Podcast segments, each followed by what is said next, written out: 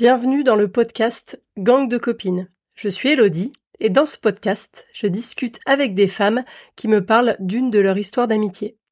Parce qu'aujourd'hui, mes amies ont toutes et chacune une place tout à fait particulière dans ma vie et je sais que je ne suis pas la seule, qu'on est nombreuses à s'appuyer sur la sororité. Alors voilà, j'ai juste envie d'exposer la beauté et la puissance des amitiés féminines. Parce qu'on a toutes de belles histoires à partager.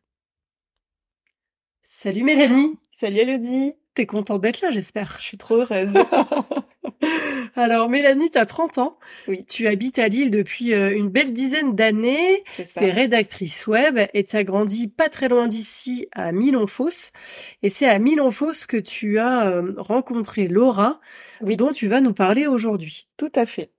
Quand on a préparé cet épisode, tu m'as dit quelques petites choses au sujet de cette amitié. Oui. Et tu m'as dit déjà que Laura, c'était ta meilleure amie. Ça m'a interpellé cette, euh, cette expression et donc je vais commencer par là.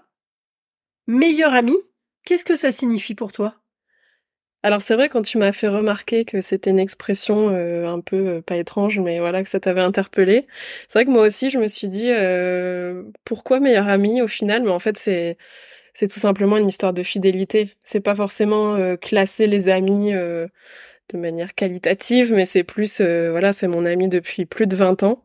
Je crois que ça fait même 22 ans, 23 ans. Et, euh, et donc voilà, c'est c'est la longévité, on va dire, de l'amitié qui nous qui nous fait dire qu'on est meilleurs amis. Comment vous vous êtes connue euh, avec Laura? Alors Laura, je l'ai rencontrée euh, alors que je venais de déménager, donc à Milonfos. Euh, donc je faisais ma rentrée euh, en septembre dans une toute nouvelle école, donc une petite école. Et donc euh, très stressée, euh, j'avais j'avais peur.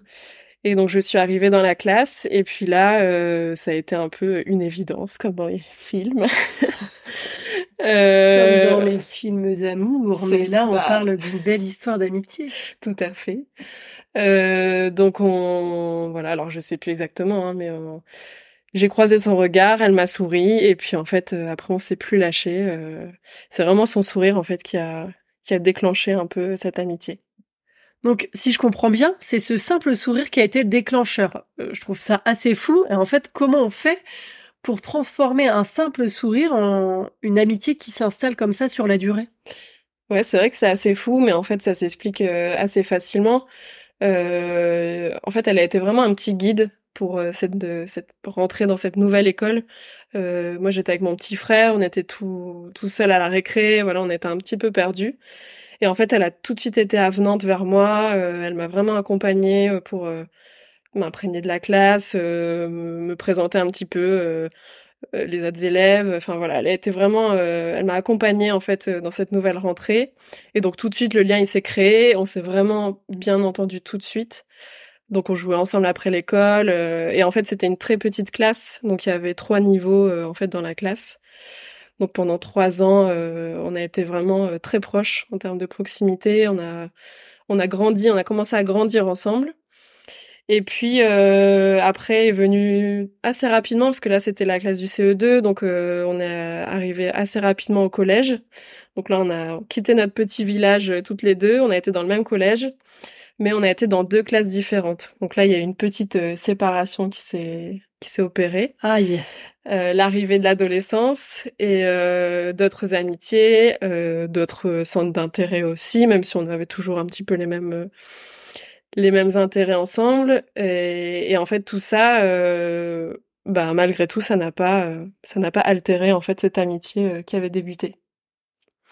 Et ce qui était assez drôle, c'est que comme on n'était pas dans la même classe, on avait instauré euh, assez naturellement des petits rituels.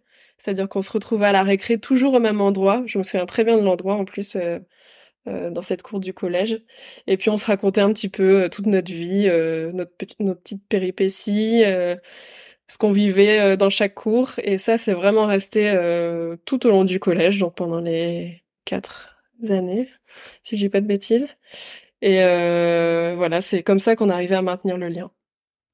En préparant cet épisode, tu m'as confié que tu trouvais que cette amitié était extraordinaire parce que vous ne vous êtes jamais lâchés depuis plus de 20 ans, alors que vous avez pris des chemins de vie différents, que ce soit professionnel ou personnel. Entre le collège et aujourd'hui, Tu peux m'expliquer un peu les différents rebondissements qu'il y a eu dans vos vies respectives et comment vous êtes restés amis malgré ou avec ces rebondissements? Oui, donc le collège, c'était déjà un petit rebondissement quand même, parce qu'on passait de la petite école de village au collège un peu plus important, avec des nouvelles connaissances, euh, la puberté qui arrive euh, et tout ce que ça implique. Mais euh, ça s'est un peu intensifié après, avec le passage au lycée. Et là, on a pris vraiment deux chemins différents. donc moi, je suis partie dans un lycée pas très loin de de Milonfos à Saint-Amand-les-Eaux dans une filière euh, générale. Alors maintenant ça se dit plus comme ça, euh, je suis un peu vieille. Oui, bon bah c'est on a compris euh, filière générale, c'est ça. Et elle elle est partie dans une filière professionnelle et plus loin. Donc là bah forcément on commençait à moins se voir. Même si on habitait toujours le même village, bah forcément les horaires diffèrent et donc c'est plus d'organisation pour bah, pour se voir tout simplement. Euh, mais malgré tout, euh, c'est ça qui est assez dingue, c'est que euh, c'était comme avant, c'est-à-dire qu'on n'a pas perdu en fait cette complicité qu'on avait trouvée qui était très forte. Et alors ma mémoire me fait un peu défaut, mais hum, je sais plus trop comment on arrivait en fait à communiquer facilement parce qu'il n'y avait pas les réseaux sociaux. on avait des portable, donc je pense que c'était SMS. Après, on, est, on arrivait quand même à se voir euh, dans le village, mais voilà, c'est ouais, c'est un, un, peu flou pour moi euh, maintenant aujourd'hui quand j'y pense. Mais euh, mais voilà, on commençait à vivre nos premières expériences d'ado, nos premiers copains, nos sorties avec d'autres amis, tout ça. Donc on se racontait tout en fait quand on se voyait. C'était vraiment on était toutes euh, excitées de tout se raconter. Et, euh, et après, donc il y a eu un autre rebondissement qui a été euh, donc après le lycée. Moi, je suis partie en fac, donc je suis partie à Lille. Je me suis installée à Lille dans un, dans un petit studio. Et elle, si je dis pas de bêtises, encore une fois, parce que c'est c'est loin tout ça, elle a commencé plutôt très vite à travailler, donc en maison de retraite. Donc là voilà, au niveau du, du timing, c'est peut-être si elle était là, elle me, elle me disputerait en disant mais non, c'était pas ce moment-là, parce qu'elle a une meilleure mémoire que moi. Mais euh, mais bref, en gros, euh, c'était vraiment plus du tout le même quotidien entre nous deux. C'est-à-dire que moi, c'était la fac, donc c'était beaucoup de stress par rapport aux examens, euh, beaucoup de révisions. voilà, c'était des enjeux de cet ordre-là, tandis qu'elle, c'était plutôt un quotidien difficile, physique. Et malgré ça, encore une fois, ben, on a toujours été un soutien l'une pour l'autre, même si les enjeux étaient pas les mêmes, même si la fatigue était pas la même, le stress, etc. On s'est toujours comprise, on n'a jamais, euh, voilà, ça a jamais, ça nous a jamais séparés en fait la différence de quotidien et de et de vécu. Et ça, ça, ça m'a toujours euh, profondément euh, choqué, on va dire, parce que ça nous a même euh, fortifié, parce que c'était c'était aussi notre manière à nous de nous soutenir euh, dans, dans toutes les épreuves qu'on vivait. Et euh, dernier rebondissement en date, euh, elle s'est installée dans un autre pays. Donc elle est ah partie s'installer en Belgique il y a quelques années. Et donc là, bah bon après il y a eu l'arrivée des réseaux sociaux, etc. Donc c'était plus facile de communiquer. Mais mais voilà, c'était un autre rebondissement aussi dans notre amitié. Ouais, heureusement, l'île, la Belgique, il y a, y, a y a peu de kilomètres. C'est ça. Donc vous pouvez quand même vous voir euh, c'est ça. assez régulièrement. Ouais, on essaye de se voir régulièrement. Et alors, se voir régulièrement, c'est un des éléments, j'imagine, qui, qui a permis, avec tous ces rebondissements et au fil de toutes ces années de garder votre amitié, de l'entretenir. Mais est-ce qu'il y a un, petit truc en plus? C'est quoi la, la secret sauce de votre amitié? Yeah. euh, bah, je pense que c'est d'avoir réussi à trouver ces petits rituels. Euh, je te parlais tout à l'heure au collège on avait ce petit rituel là de se retrouver euh, à un endroit donné, euh, de maintenir ça vraiment, vraiment une habitude un rituel quoi d'installer ça c'est vraiment super important. Donc se voir s'appeler euh, par tous les moyens.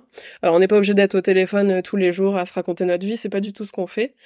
Mais euh, mais c'est très important pour nous et c'est même marrant parce qu'aujourd'hui, en fait, euh, bon, surtout depuis le Covid, on avait instauré les visios euh, pour se parler parce qu'on voulait, comme on se voyait moins avec les confinements et autres, euh, bah, c'était important de se voir. Donc on, on faisait pas trop ça avant, mais là avec le Covid, on a commencé à faire beaucoup de visios. Et en fait aujourd'hui, on a carrément gardé ça et en fait on s'appelle pas comme ça spontanément, c'est-à-dire qu'on prévoit une date, une heure où on va vraiment faire une visio ici. C'est génial. Et on veut vraiment avoir un moment qualitatif en fait ensemble on vraiment, veut vraiment prendre le temps de, de discuter, de se raconter tout ce qui s'est passé dans nos vies, plutôt que de s'appeler et puis de tomber sur euh, un moment où elle est pas forcément dispo ou pas forcément, elle sera pas forcément à l'écoute. Et moi pareil. Et donc ça vraiment on l'a gardé. Alors ça peut euh, interpeller c'est génial, je trouve ça génial. Mais euh, c'est vraiment ça qui nous permet de d'avoir ces vrais moments qualitatifs quoi. Et ça, je trouve ça super important pour se voir. Même si on n'est pas très loin, c'est pas forcément euh, évident en fonction de nos plannings, etc. Donc ça, c'est c'est ultra important pour nous. Et en fait, ce qui nous guide, c'est d'avoir un, un réel intérêt en fait pour l'autre. C'est et je pense que c'est là qu'on reconnaît l'amitié. Ah, c'est intéressant ça. C'est quoi pour toi l'amitié? Bah, je pense que euh, tout bêtement, c'est d'accepter la personne telle qu'elle est réellement. Je pense que c'est pour moi c'est la base. En dehors de Laura, pour moi ça a été toujours compliqué, on va dire, de maintenir des amitiés. Je vois vraiment l'amitié comme euh, une relation euh, amoureuse, par exemple. Ça s'entretient, c'est c'est pas facile.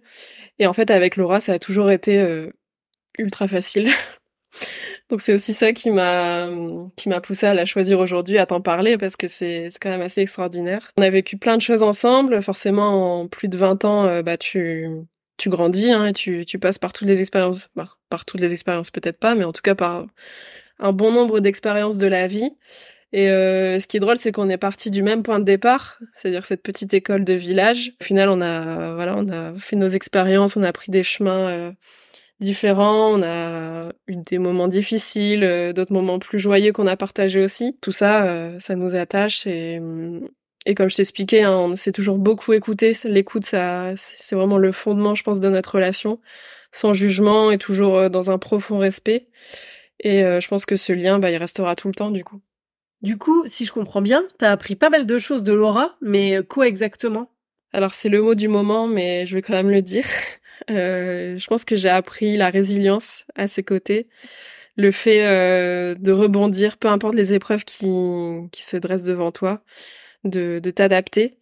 Et, euh, et je pense qu'elle a fait preuve d'énormément de force et de courage. En tout cas, depuis que je la connais, c'est vraiment, euh, c'est vraiment comme ça que je la vois. Et j'ai toujours été admirative en fait de ça. C'est quelqu'un qui s'est beaucoup euh, renforcé aussi avec le temps. C'est-à-dire qu'au départ, quand on s'est rencontrés, on avait un petit peu le même caractère. Euh, on s'affirmait pas trop. Euh, on était plutôt, euh, encore une fois, plus à l'écoute, plus, voilà, pas forcément celles qui va, qui vont mener, qui vont être leaders. Et en fait, au fil des expériences, j'ai vraiment l'impression qu'elle s'est beaucoup renforcée, qu'elle a qu'elle a un caractère de plus en plus affirmé, des avis de plus en plus tranchés. Et ça aussi, ça m'apprend beaucoup parce que moi, je suis restée un petit peu plus... Euh, j'ai plutôt tendance à pas faire trop de vagues. Donc, euh, c'est aussi ça euh, que j'apprends d'elle aussi au quotidien aujourd'hui. Tu as utilisé plusieurs fois le terme d'expérience et tu as parlé un peu des expériences de vie de toi et de Laura. Quelles ont été les meilleures expériences que vous avez partagées ensemble? Alors, il y en a eu plein. Franchement, c'est compliqué euh, de répondre à cette question, mais euh, je pense à quand on est partis ensemble euh, en vacances toutes les deux, quand elle m'a accompagné gentiment à un concert à Paris et qu'on a dû dormir dans un, Airbnb miteux sur un petit matelas de rien du tout. Enfin, c'est elle qui a dormi sur le matelas d'ailleurs, et moi dans le lit. Toutes nos soirées aussi quand on était ados, ou même ce fameux week-end il y a ouais, il y a plus de dix ans où euh, elle a rencontré son chéri, qui est toujours son, son chéri actuellement. Euh, enfin voilà, on a on a vécu vraiment énormément de choses, mais je pense que les meilleures expériences et celles qui restent, en tout cas dans ma mémoire, c'est euh, bah, les plus simples. C'est quand on a eu notre premier appartement chacune. Donc quand elle est venue visiter le mien, enfin on était toutes heureuses. les premiers temps de l'indépendance, même quand on a eu nos, nos premières voitures, enfin voilà, c'était tout un tout un truc de vivre ça ensemble. Et là, dernièrement, euh, elle s'est installée dans un appartement qu'elle attendait vraiment depuis longtemps. Et euh, quand on a fait la visite ensemble, euh, bah voilà, on était toutes toutes faux folles, on était trop heureuses. Et donc tout ça, en fait, c'est aussi ce qui, c'est aussi les expériences qu'on vit ensemble et qui qui sont des souvenirs incroyables. Et et là, on rêve, ça fait déjà plusieurs années, de se faire un un grand voyage loin dans les îles paradisiaques. Et ça, on veut vraiment se le faire quand on aura l'opportunité, le budget, quoi. on veut vraiment faire ça. Alors là, on vient de passer votre amitié au travers d'un filtre euh, de lunettes vraiment roses. Euh, on vit au pays des bisounours et tout, tout est merveilleux. Mais attention, je viens chercher des anecdotes croustillantes. Oh là là. Est-ce qu'il y a eu des sujets de discorde ou des choses que tu as dû lui pardonner? Euh, bah, je vais te décevoir. Euh, honnêtement, j'en vois aucune. Et je sais, il y a un débat euh, qui est très connu sur le fait de est-ce que on est vraiment amis quand on s'engueule pas? Et honnêtement, je me suis déjà posé la question, hein, euh, mais au final, la réponse c'est oui, euh, parce que je pense qu'il n'y a pas forcément besoin d'avoir des disputes pour être toujours liés, pour toujours s'apprécier. je pense qu'on a su renouveler notre amitié suffisamment sans avoir besoin de disputes au final.